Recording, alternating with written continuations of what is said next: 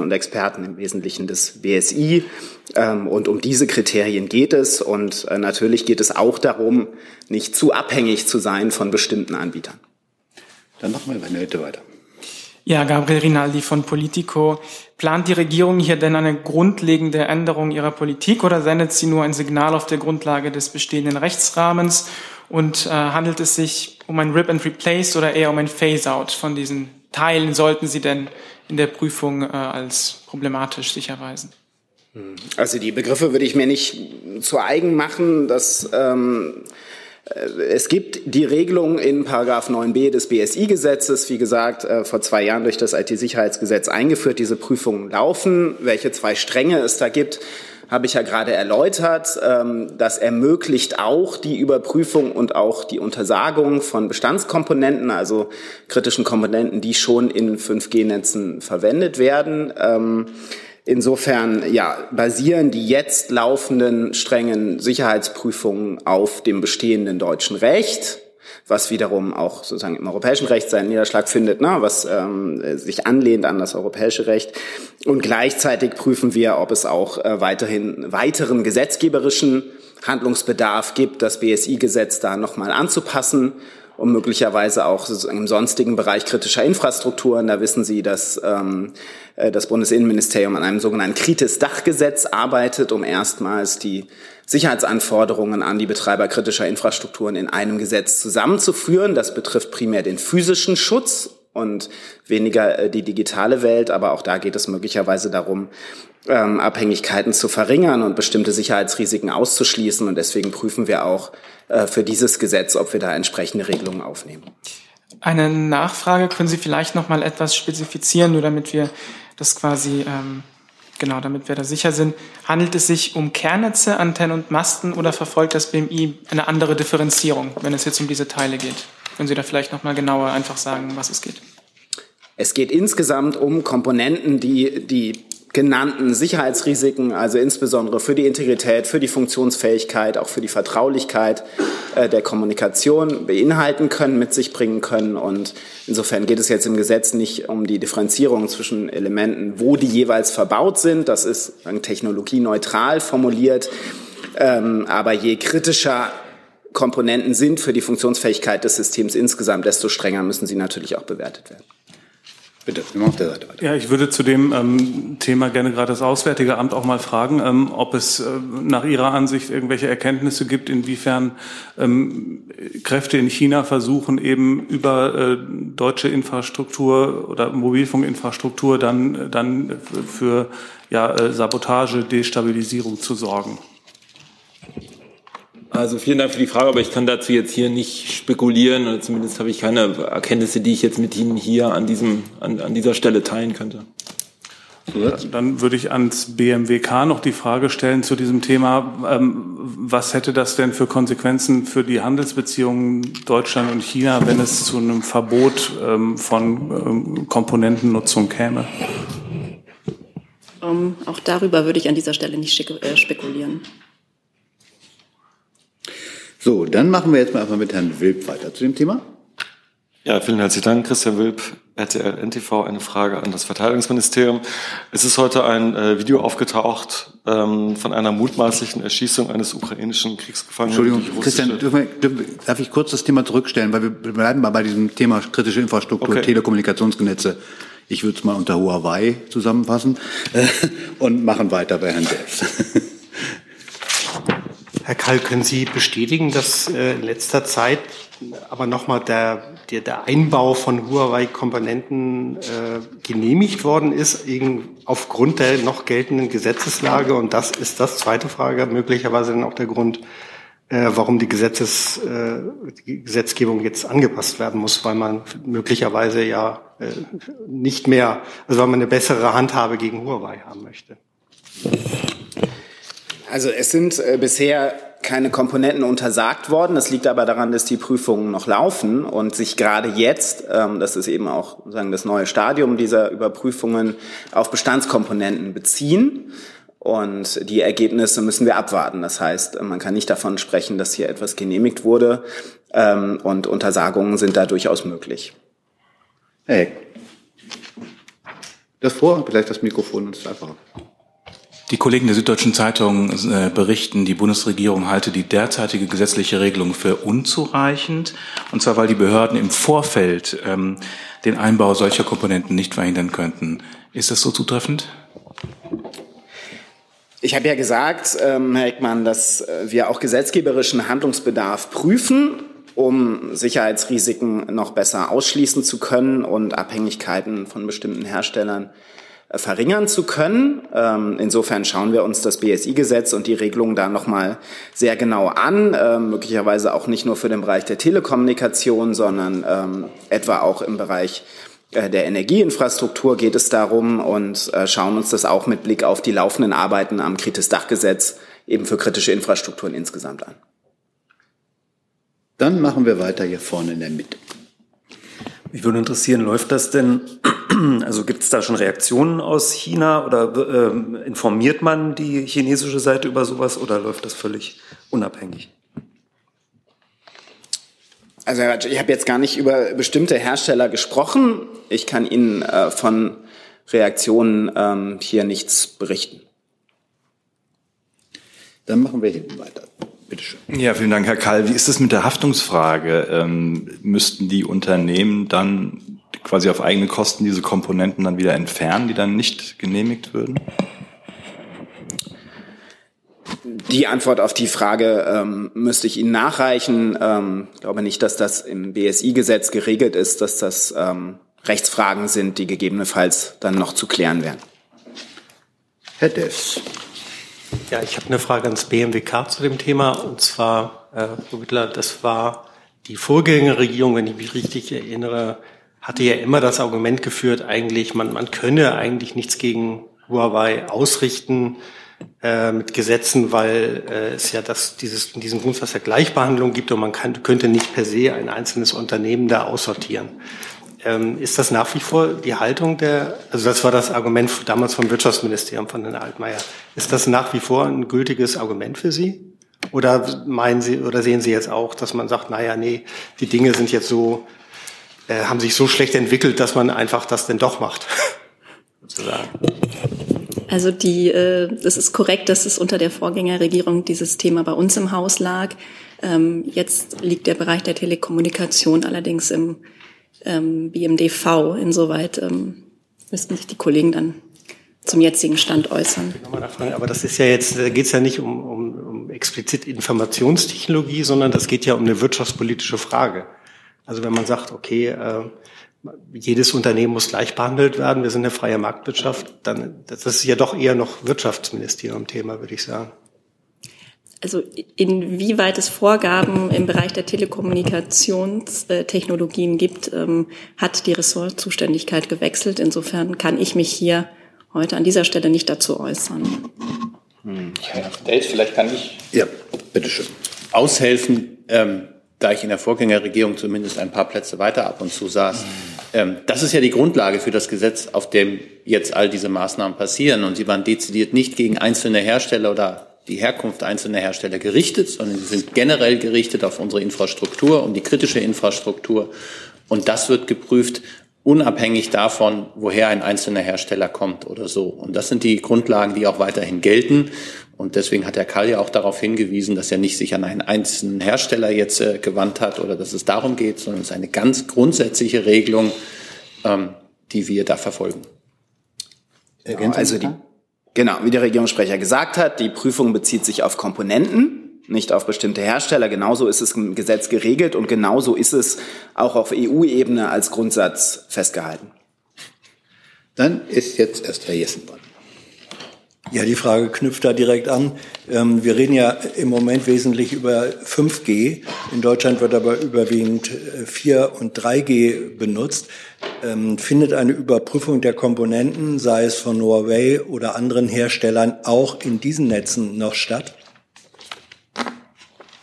Also die Regelung im BSI-Gesetz bezieht sich ähm, auf das 5G-Netz und die Überprüfung und die Netzbetreiber stellen ja ihre Netze auf 5G um. Insofern geht es darum, dort die Komponenten zu prüfen. Ähm, aber man kann auch, soweit mir bekannt ist, ich bin da kein Experte, äh, überwachen, auch mit 4 und mit 3G. Äh, sofern das noch weiterhin im Betrieb ist, haben Sie dann da nicht einen blinden Fleck, wenn Sie zwar 5G sozusagen Mechanismen einbauen, aber für die vorherrschende Technik nicht? Also ich kann jetzt mit Ihnen hier nur bedingt in die Vergangenheit schauen, äh, wird Sie auch bitten, diese Frage tatsächlich an die Netzbetreiber zu richten, die ja für die Integrität und Vertraulichkeit der Kommunikation ihrer Kundinnen und Kunden auch in gewisser Weise bürgen, die sicherstellen müssen, welche technischen Vorkehrungen da getroffen werden. Ähm, das wäre als allererstes eine Frage an die Hersteller und ähm, dazu, wie das in der Vergangenheit auf sozusagen früheren Rechtsgrundlagen gehandhabt wurde, kann ich gerne nochmal äh, recherchieren bei unseren Expertinnen und Experten fragen. Herr Kollege. Uwe Jahn, ARD Hauptstadtstudio, ähm, auch dazu. Sie sprechen von Komponenten. Könnten Sie das äh, konkretisieren, was das für Komponenten zum Beispiel sein würden? Ähm, gibt es dafür Begrifflichkeiten? Und das andere ist, wer überprüft am Ende, welche Komponenten da tatsächlich verbaut sind oder nicht? Also die Prü Überprüfungen ähm, äh, laufen durch das BSI, das Bundesamt für die Sicherheit in der Informationstechnik.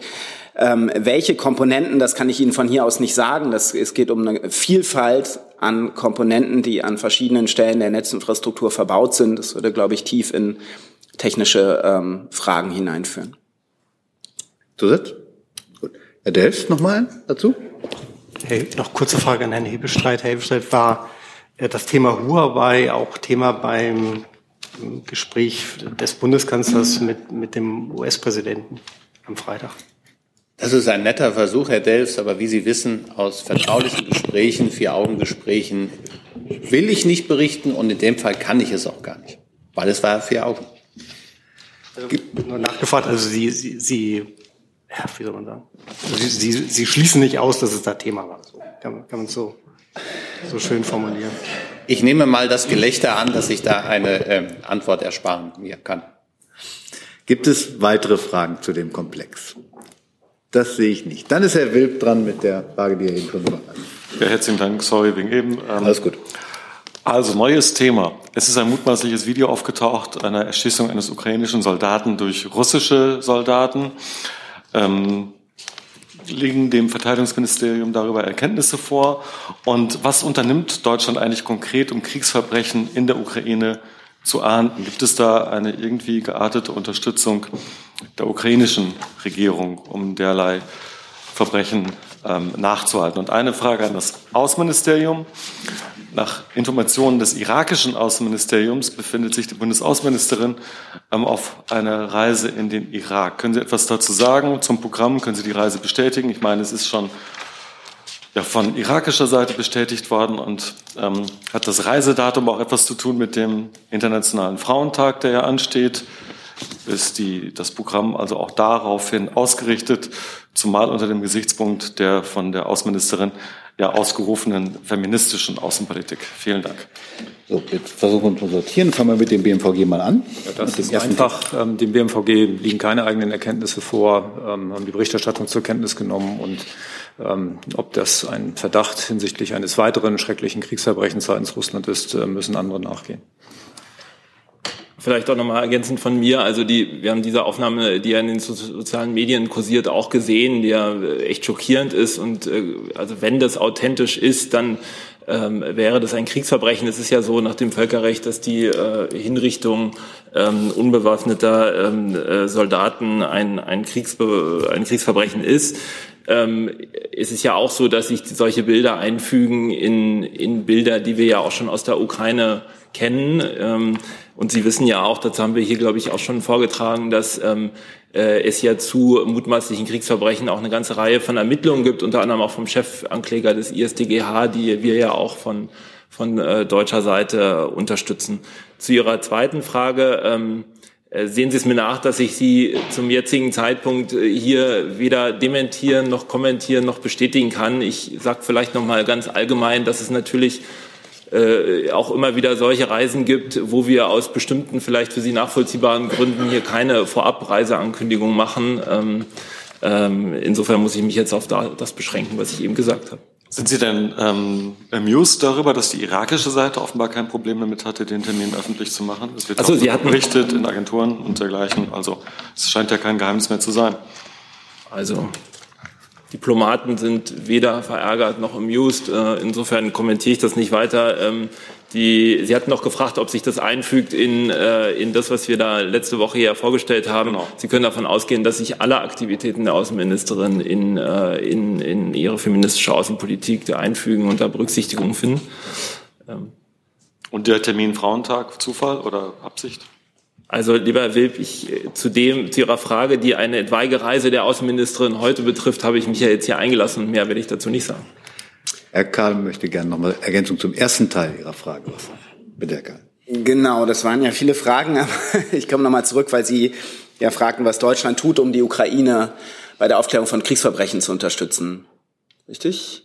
Genau, ich kann mich jetzt zu dem, dem ganz konkreten Fall, zu dem, äh, auf den Sie sich gerade bezogen haben, natürlich noch nicht äußern. Der muss natürlich auch erstmal so aufgeklärt und eingeordnet werden. Aber generell ist es so, dass das Bundeskriminalamt Ermittlungen führt im Rahmen des Ermittlungsverfahrens des Generalbundesanwalts, eines, glaube ich, sogenannten Strukturermittlungsverfahrens. Das könnte der Kollege aus dem BMJ besser sagen das der Generalbundesanwalt führt wegen mutmaßlicher Kriegsverbrechen in der Ukraine.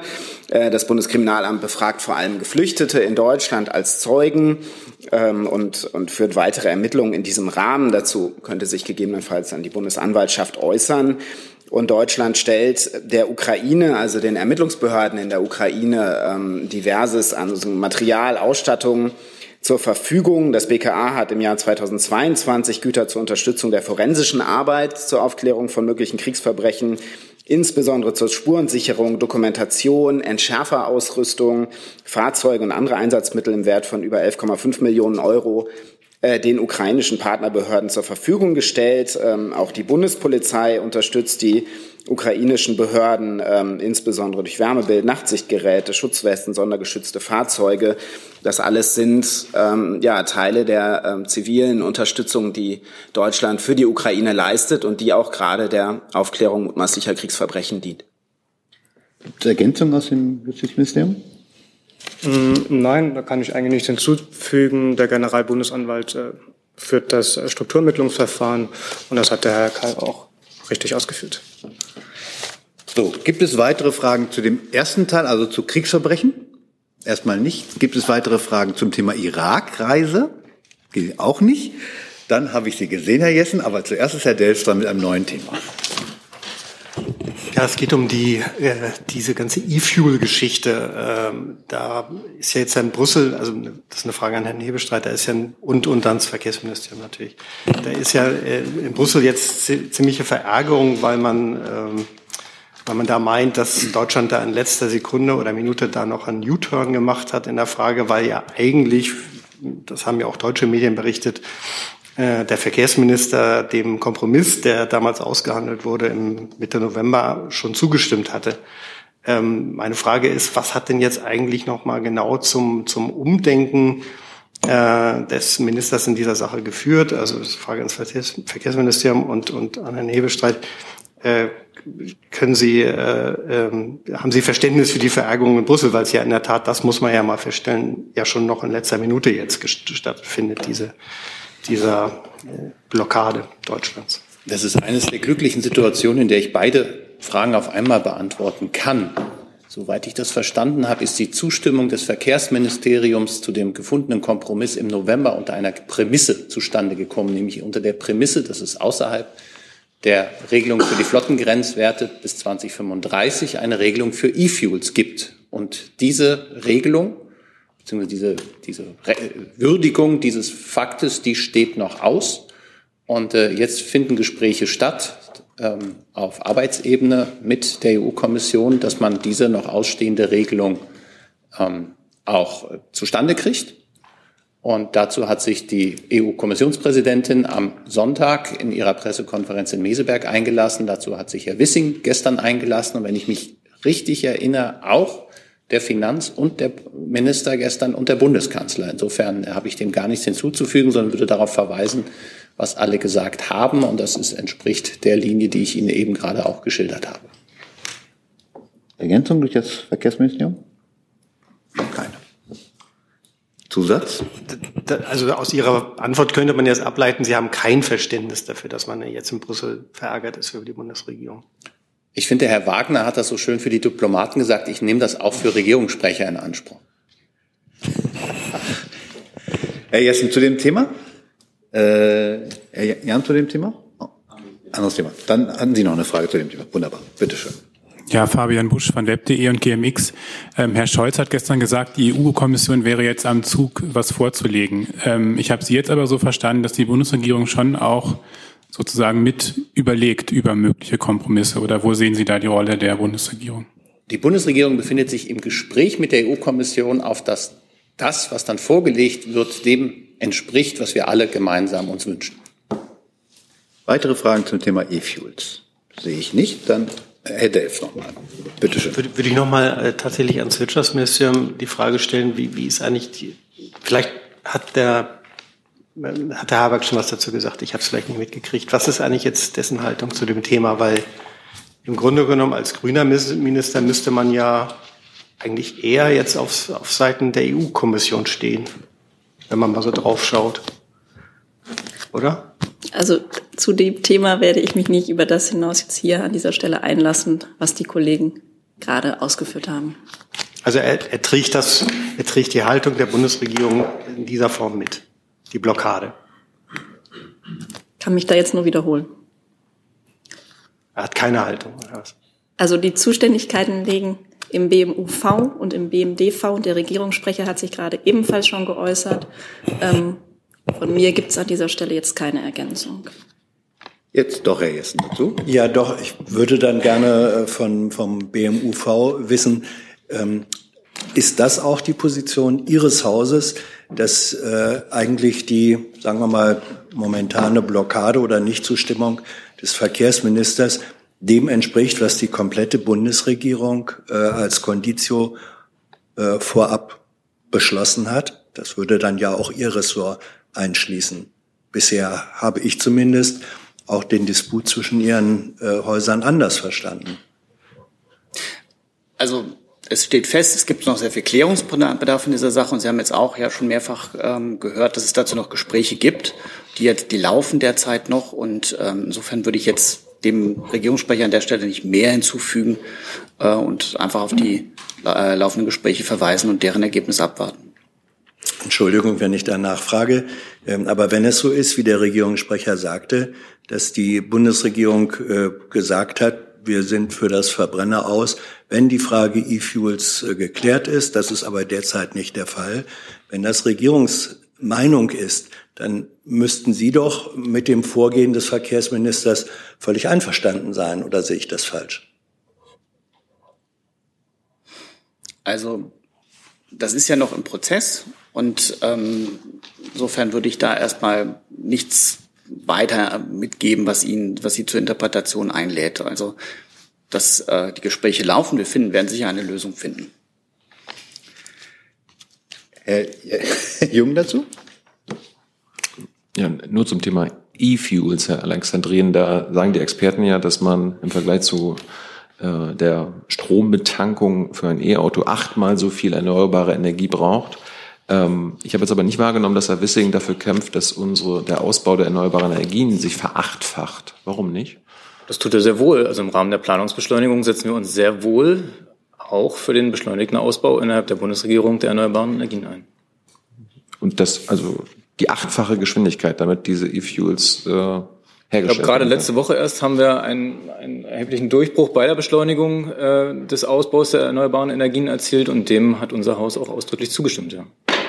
Das wäre jetzt eine Breaking News, wenn der Verkehrsminister den achtfachen. Ich denke nicht, dass es eine Breaking News ist, dass sich der Verkehrsminister für den Klimaschutz einsetzt. Aber diese Diskussion haben wir schon am Freitag geführt und Herr Hebestreit hat es heute nochmal ausführlich gemacht auch nochmal erklärt, dass es nicht die Blockadehaltung des Verkehrsministers ist, sondern dass sich Deutschland eben dafür einsetzt, dass wir alle Technologien, die uns bei der Erreichung unserer Klimaziele behilflich sein können, in Zukunft einsetzen können. Und da geht es nicht um eine Blockadehaltung, sondern geht es darum, ähm, eine zukunftssichernde Maßnahme einzuführen. So und aktuell liegt der Ball hier bei der Kommission und das haben wir heute nochmal deutlich gemacht. Gibt es weitere Fragen zur Debatte um das Verbrenner aus und E-Fuels? Das sehe ich nicht. Dann ist er jetzt mit einem neuen Thema dran. Ja, das bezieht sich doch nochmal ähm, auf die Ukraine.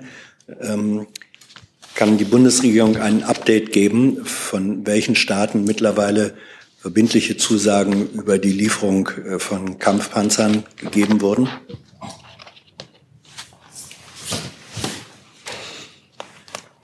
Also eine ähm, deutliche Übersicht, sehr lange Übersicht inzwischen ist ja auf den ähm, Online-Seiten der Bundesregierung vorhanden. Dort können Sie ähm, sämtliche Lieferungen, die mit unserer Beteiligung geschehen sind, auch überwachen. Und was den Leopard 2, wenn Sie da jetzt drauf anspielen, äh, also den 2A6, wo wir ja ein wenig die Federführung übernommen haben, ist die Lage ja bekannt. Da hat sich jetzt zu den drei Nationen, die bekannt sind, nicht noch jemand dazugesellt. Ähm, kommen denn oder ist absehbar, dass noch weitere Zusagen äh, über weitere Lieferungen erfolgen werden? Oder ist das jetzt äh, der bekannte Status? Ist das vermutlich Endstadium? Also für die jetzige Initiative ist es so, dass wir ja die Ausbildung derzeit mit den Ukrainern in Deutschland durchführen und ähm, pünktlich abschließen werden. Dann wird die Lieferung des Pakets erfolgen. Ähm, und über das hinaus gibt es derzeit keine konkreten Planungen für weitere Pakete. Weitere Fragen zu diesem Komplex? Bitte schön. Im weiteren Sinne nochmal, also die, äh, der Verteidigungsausschuss des britischen Parlaments kommt jetzt zu der Einschätzung, die Munitionsbestände in den NATO-Staaten seien auf ein gefährlich niedriges Niveau geschrumpft. Ähm, das gefährde auch die eigene Sicherheit, ist die Einschätzung. Können Sie nochmal äh, sozusagen die, äh, eine Übersicht geben, wie es um die Munitionsbestände der Bundeswehr bestellt ist? Also ich kann natürlich die Einschätzung anderer Parlamente hier überhaupt nicht kommentieren. Und dass wir einen Investitionsbedarf in Munition allein aufgrund der NATO-Anforderungen haben, haben sowohl der Generalinspekteur, ähm, der Verteidigungsminister, auch ähm, andere Verantwortungsträger in der Bundeswehr bereits deutlich angesprochen und beziffert. Ähm, Sie wissen auch, dass wir dort ein Investitionsvolumen bis 2031 von etwa 20 Milliarden Euro sehen. Kurze Nachfrage, auch wenn Sie jetzt die äh, konkrete Äußerung nicht kommentieren wollen, aber ist die Einschätzung äh, korrekt, dass die äh, eigene, dass es eine Gefahr für die eigene Sicherheit ist? Ich bleibe bei meinen Worten. Herr Jessen dazu nochmal? Ja, ist denn Herr Hebestreit das Kanzleramt oder der Kanzler selbst äh, zufrieden mit dem Umfang der jetzt in Aussicht gestellten, von anderen Staaten in Aussicht gestellten Lieferung von Leopard 2 Panzern? Äh, die Debatte im Januar hatte ja von wem auch immer initiiert, äh, teilweise den Eindruck vermittelt, ähm, andere Staaten würden nur darauf warten, dass Deutschland endlich von der Bremse geht, damit sie liefern könnten. Ist der derzeitige, die derzeitige Lieferzusage, ähm, findet sie, ist der Bundeskanzler damit völlig einverstanden oder hätte oder hat er sich mehr erhofft? Bundesregierung ist erstmal froh, dass das, was wir geplant haben, was wir ähm, in, dem, in der Äußerung zu den Panzerlieferungen, den Leopard 2 Lieferungen angekündigt haben, nämlich zwei Bataillone auszustatten. Einmal äh, ein Bataillon mit Leopard 2 A4 Panzern, unter anderem mit polnischen, äh, mit der polnischen, ähm, äh, mit dem polnischen Angebot, als auch die neueren Leopard 2 A6 Panzer, von denen 18 dann aus Deutschland stammen werden. Es werden welche aus Portugal und aus Norwegen als dritte? Schweden. Schweden, ähm, damit auch haben wir die 31 voll erstmal. Das ist ein gutes Zeichen, dass man natürlich immer wieder gucken muss, auch miteinander sprechen muss, dass es das nachhaltig sein kann und wenn Geräte ausfallen, dass sie möglicherweise ersetzt werden müssen, das ist klar. Und ansonsten ähm, sollte jeder äh, immer wieder auf die Debatte und den Verlauf der Debatte gucken, um sich dann auch ähm, anzugucken, wie schwierig es manchmal ist, zwischen dem, was man sagt und dem, was man dann tun kann, zu unterscheiden. Nachfrage, ähm, wenn man, pardon, äh, die von Seiten Zelenskis genannte Benchmark 300 äh, Panzer als äh, Kriterium nimmt, dann ist aber auch das jetzt erreichte deutlich unter dieser Marge. Ähm, wie will die Bundesregierung, was will die Bundesregierung tun, um diese Lücke zwischen angemeldeten Bedarf, sage ich mal, und zugesagter Lieferung zu schließen? Also wenn Sie jetzt die, die Bundesregierung, die Bundesregierung tut, wie alle Verbündeten nach Kräften das, was sie zu leisten in der Lage ist. Wir hatten eben die Frage, äh, wie es um die eigene Verteidigungsfähigkeit, wie es um die Munitionsausstattung und ähnliches geht. Das muss jedes Land für sich auch im Auge behalten. Ähm, und es sind natürlich nicht nur die Bundesrepublik oder äh, sind nicht nur Leopard 2 Panzer, die dort ähm, äh, zum Einsatz kommen werden und geliefert werden. Sie wissen, das habe ich hier vor einigen Wochen angekündigt, dass es auch eine größere Anzahl Leopard 1 Panzer gekauft und dann dahin geliefert werden sollen. Sie wissen, dass äh, die britische Regierung sich mit dem Gedanken getragen hat, zumindest den aktuellen Stand kenne ich nicht, auch einige Challenger-Panzer zu liefern. Ich weiß, dass die amerikanische Seite gesagt hat, sie werde ähm, Abrahams-Panzer, äh, ein ganzes Bataillon, also auch nochmal 31 liefern. Und genauso wird es immer weitergehen, dass man sehen kann, und jedes Land muss für sich entscheiden, was es verantwortbar liefern kann und will und in welchem Zeitraum. Und ähm, klar ist, die Unterstützung für die Ukraine ist nachhaltig. Ähm, wir unterstützen sie so lange, wie es nötig ist, sagte der Bundeskanzler. Aber das muss man immer wieder mit den eigenen Fähigkeiten abprüfen. Und das ist manchmal ein schmerzhafter Prozess, weil zwischen dem, was man gerne tun würde und dem, was man verantwortlich tun kann, gibt es ab und zu auch ein Delta. Herr Kollege. Mario Kubina, ARD. Ich habe auch eine Panzerfrage an Herrn Kollatz, allerdings ähm, zum Thema VJTF.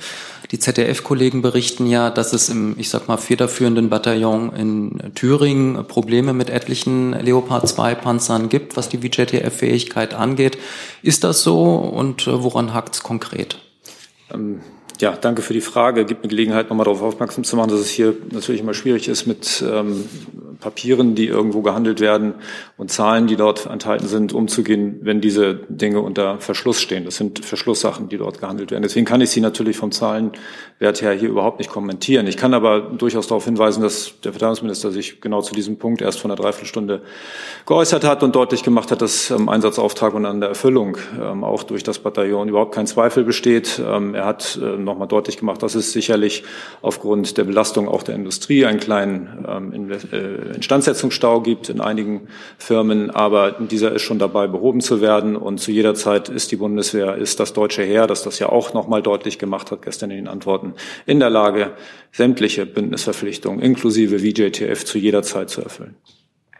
Zusatz? Dann noch ein Zusatz. In dem ZDF-Bericht heißt es auch, dass, ähm, wenn es möglicherweise eben doch Probleme geben sollte in Thüringen, äh, eine, ein Bataillon in Bayern einspringen würde, wo dann aber ähm, letztlich Leopard 2 Panzer für die Ausbildung fehlen würden. Also können Sie vielleicht allgemein bestätigen, dass es Bundeswehr intern da jetzt doch auch Verlegungen geben muss, um die VJTF-Verpflichtung zu erfüllen? Und wenn ja, ob es in der Folge dann auch Überlegungen gibt, die Ausbildung am Leopard 2 in der Bundeswehr auch in den nächsten Monaten sicherzustellen an allen Standorten, wo das relevant ist?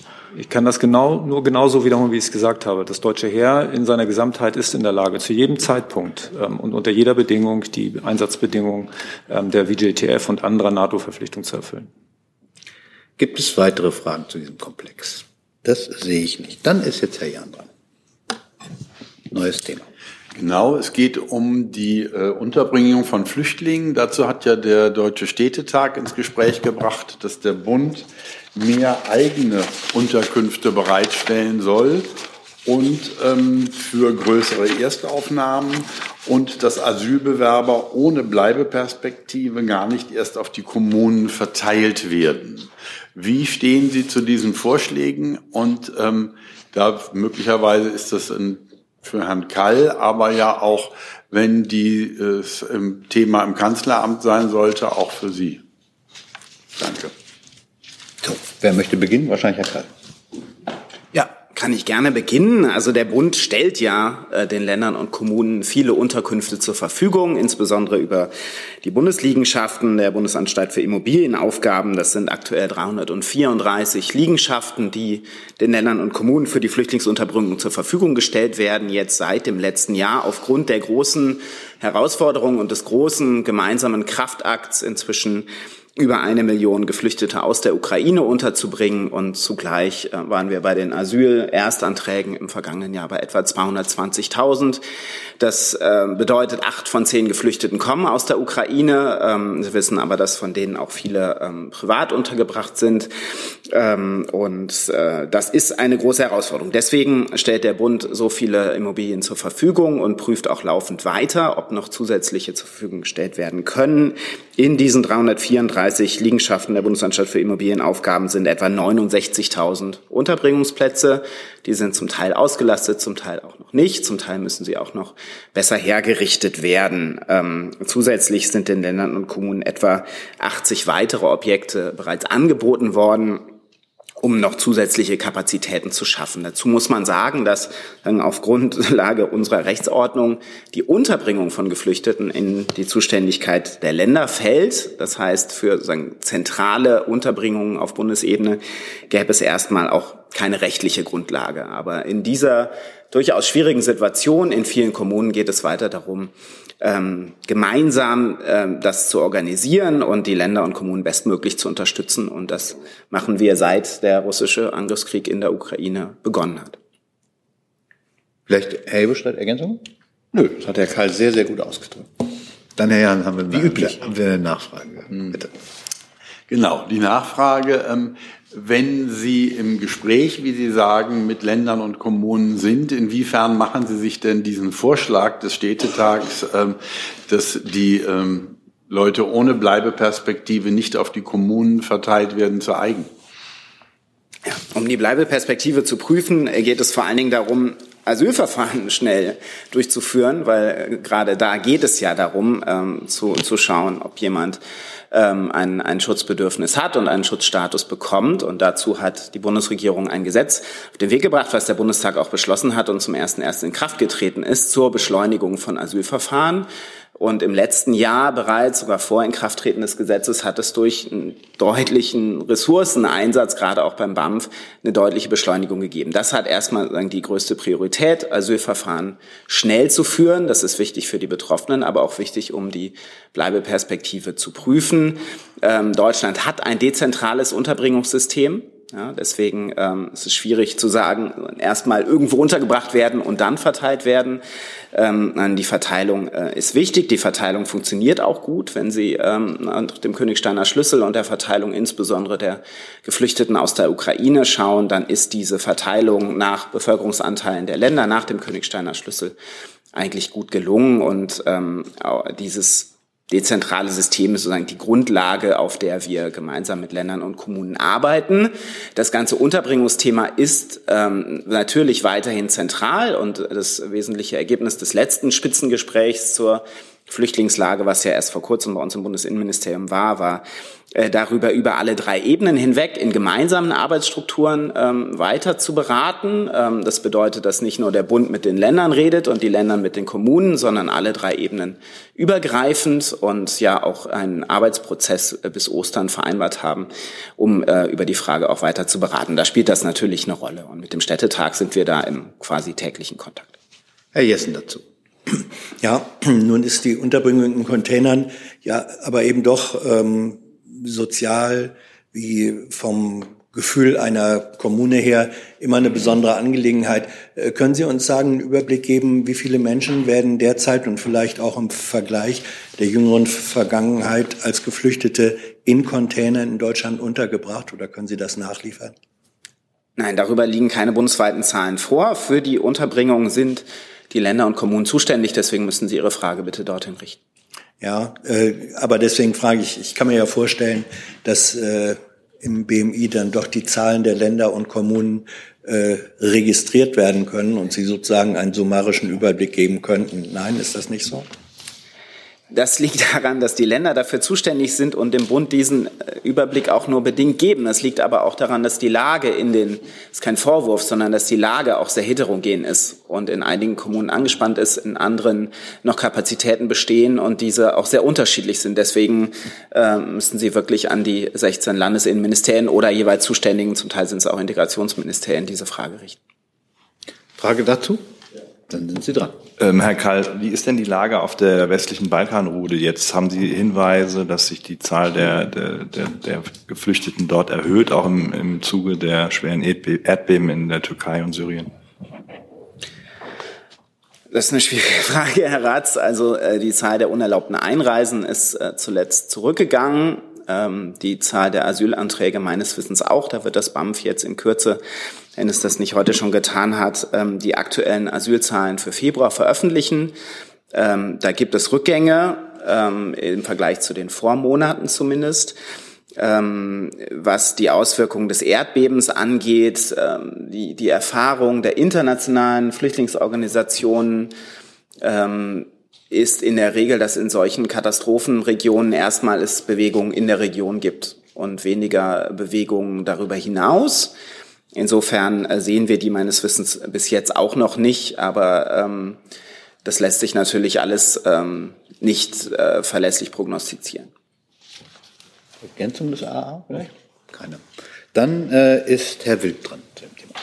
Ja, auch zum Thema Flüchtlinge. Inwieweit ist es eigentlich noch realistisch oder inwieweit wird noch versucht von Seiten der Bundesregierung, die Flüchtlinge in der EU gemäß der Wirtschaftskraft und der Einwohnerzahl äh, gleichmäßig zu verteilen? Oder ist das kein Ziel, das verfolgt wird? Und zum Zweiten, wie realistisch ist es eigentlich, die Außengrenzen zu schützen, Ihrer Ansicht nach, ähm, mit dem Ziel, dass nur Flüchtlinge mit äh, Asylanspruch auch in die EU gelangen können? Danke.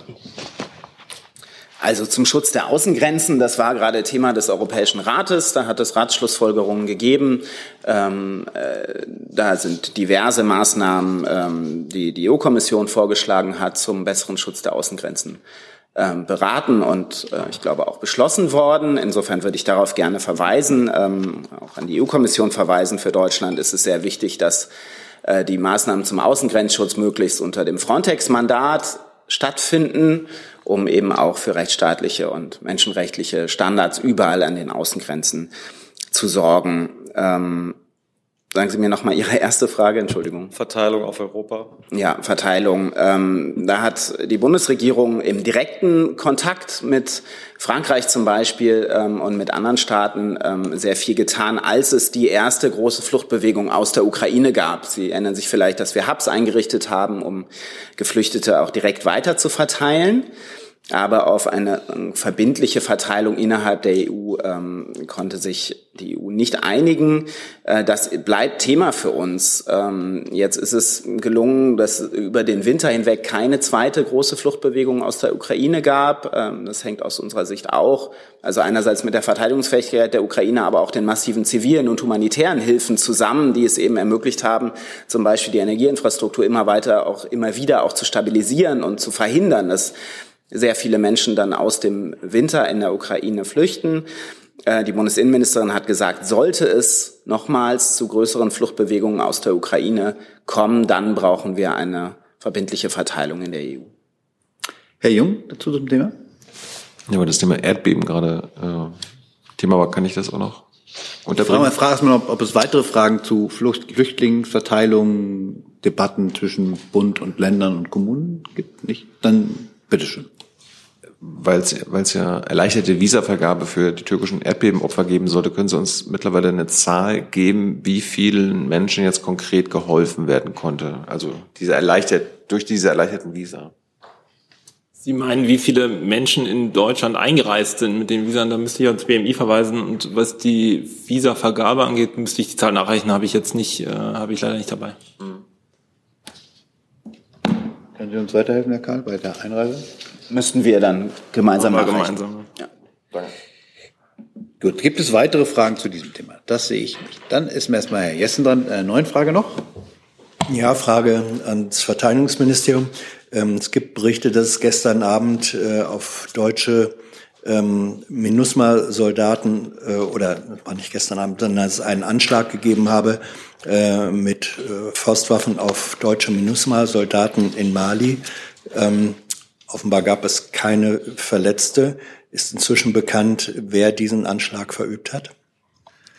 Also ich kann bestätigen, dass es sich, ähm, ich glaube vorgestern war es, ähm, oder vor drei Tagen bereits am 4. März in Gau ähm, bei einer Patrouille zu dem Vorfall oder diesen Vorfall gegeben hat. Ähm, es kam zu einem Beschuss aus etwa 150 Metern Entfernung. Zwei Einschusslöcher am Fahrzeug sind erkannt worden. Es sind keine äh, Verletzten zu verzeichnen. Ähm, der Auftrag wurde vor Ort noch abgebrochen und sortiert ins Lager zurückverlegt. Ähm, die Spurensuchen, wenn man das mal so sagen darf, führten aber bisher zu keinem Ergebnis. Äh, gibt es, ist das ein Einzelfall oder baut er sich ein in ein Muster von, äh, nennen wir es Heckenschützen oder wie auch immer, Attentaten gegen MINUSMA-Kräfte? Also Sie werden die Medienberichte verfolgt haben, ähm, dass Minusma insgesamt ähm, ähm, Druck zu verzeichnen hat. Aber was den deutschen Anteil anging, ähm, waren wir ähm, in den letzten Wochen in der glücklichen Lage, solche Dinge nicht feststellen zu müssen. Danke. Herr Ratz dazu? Dankeschön. Äh, Es steht ja jetzt die Mandatierung auch an zu Mali. Deshalb jetzt nochmal gefragt, bleibt die Bundesregierung dabei, das Mandat dann letztmals um ein Jahr zu verlängern?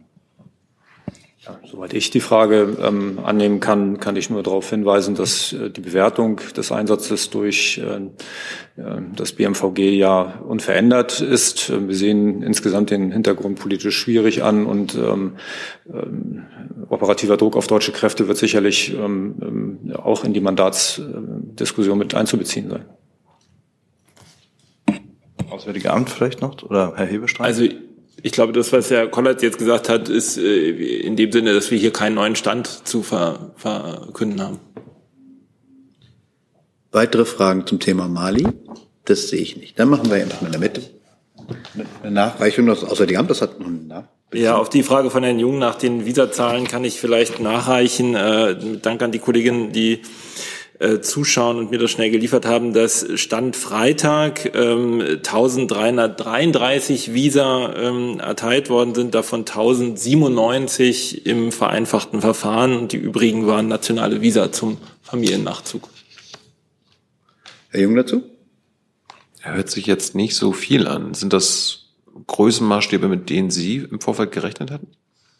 Naja, wir haben ja, das haben wir ja hier auch schon äh, vielfach ausgeführt, sehr schnell organisatorische Maßnahmen ergriffen, damit die äh, äh, Menschen in der Türkei, in den Erdbebengebieten, die hier zu, äh, äh, zu ähm, Familienangehörigen in Deutschland kommen wollen, kurzfristig ähm, äh, kommen können. Insofern äh, ist die Zahl, wie sie ist. Herr Kubina dazu? Wenn das Thema jetzt nochmal aufgerufen wurde, es gibt ja auch einen Visa-Bus, der im Einsatz ist in den Erdbebengebieten. Wie läuft denn dieser Einsatz? Wird der angenommen? Gibt es vielleicht auch Zahlen dazu, wie viele Visa über diesen Bus anberaumt werden konnten? Es handelt sich um ein mobiles Visa-Annahmezentrum unseres externen Dienstleisters da in der Türkei. Die genauen Zahlen, wie viele äh, Visa-Anträge in diesem Bus bearbeitet worden sind, der ja sozusagen vor allen Dingen in den Gebieten zum Einsatz kommt, wo ja durch den Ausfall äh, des Erdbebens kein, keine, die, die Infrastruktur nicht mehr gegeben war, müsste ich Ihnen nachreichen, habe ich jetzt nicht da. Bitte? Und erste Eindrücke von den Mitarbeitenden vor Ort, wie das angenommen wird, gibt es die? Kann ich jetzt hier so aus der Lameng nicht leisten. Okay. Gibt es weitere Fragen zu dem? Aber es wird ja angenommen, also das zeigen ja auch die Zahlen. Das sehe ich nicht. Dann machen wir erstmal in der Mitte weiter. Neues Mal eine Frage an Herrn Hebestreit. Nach israelischen Medienberichten kommt Ministerpräsident Netanyahu nächste Woche am 16. März nach Berlin, um den Bundeskanzler zu treffen. Können Sie das bestätigen? Wie Sie wissen, berichten wir über die Termine des Bundeskanzlers in der Regel am Freitag der Vorwoche. Heute ist Dienstag, auch wenn es außergewöhnlich ist, würde ich Sie auf Freitag verweisen und dann werden wir sehen, ob es da einen solchen Termin gibt oder nicht. Da freuen wir uns auf Freitag und auf Großes. Dankeschön. Gibt es weitere Fragen dazu? Das sehe ich nicht. Dann ist Herr Jung dran mit einem neuen Thema noch. Ja, Thema äh, Steuersystem, da hatte ja die Bundesfamilienministerin angeregt, dass es eine Reform dessen bräuchte. Insbesondere äh, geht es eher um ein geschlechtergerechtes Steuersystem und dafür braucht es eine Neugestaltung der Steuerklassen 3 und, 4, 3 und 5. Äh, darum eine Frage ans BMF. Äh, teilen Sie diese Reformpläne und äh, hier geht es ja, glaube ich, auch um das Ehegattensplitting. Ähm, ist der Bundesfinanzminister eigentlich immer noch für das Ehegattensplitting? Vielen Dank, Herr Jung. Ähm, die äh, Berichterstattung, äh, auf die Sie äh, verweisen, ähm, äh, hat ja unter anderem zugrunde eine Steuerklassenreform äh, bezü bezüglich der Klassen 3 und 5. Das findet sich so auch im Koalitionsvertrag. Ähm, dabei sollen für Ehepartner die steuermindernde Wirkung des Splitting-Verfahrens bereits beim monatlichen Lohnsteuerabzug für den eigenen Arbeitslohn berücksichtigt werden. Die höhere Besteuerung in der Steuerklasse 5 würde dadurch vermieden. Eine gerechte Verteilung der Lohnsteuerbelastung anhand der in der Ehe gemeinsam bezogenen Arbeitslöhne würde dadurch erreicht. Und das Ministerium erarbeitet derzeit das dazu erforderliche Gesetzesänderungspaket. Soweit zu den Steuerklassen 3 und 5, also sprich es ist ein Vorhaben aus dem Koalitionsvertrag. Das wird angegangen. Ähm, den anderen Punkt, den Sie angesprochen haben, nach dem Koalitionsvertrag sind in dieser Legislaturperiode keine Änderungen beim sogenannten Ehegattensplitting vorgesehen. Das, äh, ja, es ist ja bekannt. Äh, mich würde die Haltung des Bundesfinanzministers äh, interessieren. Ist er für, weiterhin für das Ehegattensplitting? Sehen Sie es mir bitte nach. Ich habe jetzt äh, nicht direkt mit dem Minister äh, konferiert dazu, Ihr Haus. sondern die, ist Ihr Haus für das Ehegattensplitting? Okay, wenn Sie jetzt das Ministerium äh, konkret äh, ansprechen, wie gesagt, es ist kein Vorhaben aus dem Koalitionsvertrag. Insoweit sind hier keine gesetzlichen Änderungen vorgesehen. Gibt es weitere Fragen zu dem Komplex? Das sehe ich nicht. Dann haben wir eine Nachreichung von Herrn Karl nochmal zur Haftungsfrage bei den 5G-Fragen. Genau, Herr Ratz, ne? Sie hatten, glaube ich, gefragt, da muss ich gleich ähm, schon mal aufs Wording eingehen. Also um Haftung ginge es da gar nicht. Haftung kann es nur für bei rechtswidrigem äh, staatlichem Handeln geben. Ähm, also um solche Konstellationen geht es von vornherein gar nicht. Äh, wenn, dann ginge es um Kompensationsleistungen für den Fall einer Untersagung bestimmter technischer Komponenten. Und da kann ich Ihnen sagen, dass das ähm, BSI-Gesetz keine Kompensationsleistungen vorsieht.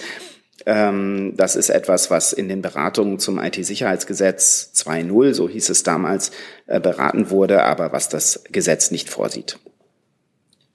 Gibt es weitere Fragen nochmal dazu? Das sehe ich nicht. Gibt es noch andere Fragen?